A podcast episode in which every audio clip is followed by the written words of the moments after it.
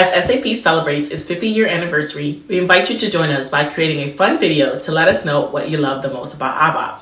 It's very simple. Send us a short self recorded video, 30 seconds, on what you love about ABAP by August 12, 2022.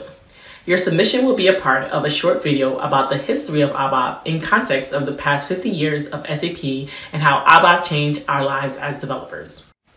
The goal of the video is to focus on the impact ABAP had on us as individuals and show the advantages for the new developer generation to get started. Read the blog post in the link below for more information on video guidelines and submission link. We're looking forward to seeing all of your submissions. Release 2207 of SAP Business Application Studio is available now. This new release has plenty of new features. Here are some of the highlights. There's a new booster on SAP Business Technology Platform. Get started with SAP Business Application Studio. We mentioned this in last week's news episode. There's a closer link to the SAP API Business Hub in that the API Hub Enterprise Service Provider is integrated into the Service Center. And talking of integration, the SAP Continuous Integration and Delivery Service is integrated too in a new view or perspective that lets you look at and manage CI CD pipeline jobs.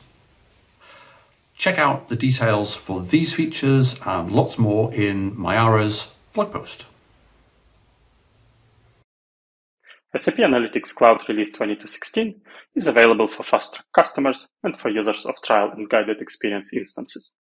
Now, while exporting a package or editing an existing package, you can choose to include or exclude object dependencies. During the first transport, you normally would like to transport objects with all their dependencies. During subsequent transports, you want to transport only delta changes, and this enhancement allows you to include objects, but not their dependencies. As well, this 2216 release includes a new set of features in the optimized story experience. For example, in the optimized view mode, a new active viewport rendering feature only renders objects that are visible on screen and will pause all objects outside the viewport until the user scrolls to another area of the story. It enables SAP Analytics Cloud to provide information as quickly as possible while enabling the viewer to execute multiple subsequent interactions. Obviously, as a story designer, you can set default rendering experience by yourself. IRPA, that's robotic process automation for building those desktop bots that do your work for you, has a new release. Here are a few of the features. First, IRPA has a new SDK for Google Workspace apps, meaning you can create automations that open and get information from apps like Gmail or Google Sheets or Google Drive. Note that this SDK is still in beta, and so you'll have to request to be part of the beta program.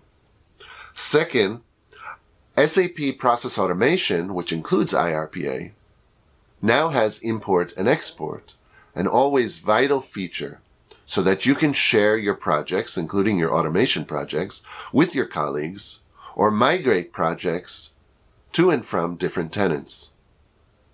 And third, the desktop agent is getting a major overhaul. The new version will be much easier to install and to get updates for. It also has histories and traces of the bots that run on your desktop. And also the home screen has been significantly redesigned to include the current version, the current project, the current tenant, and other information.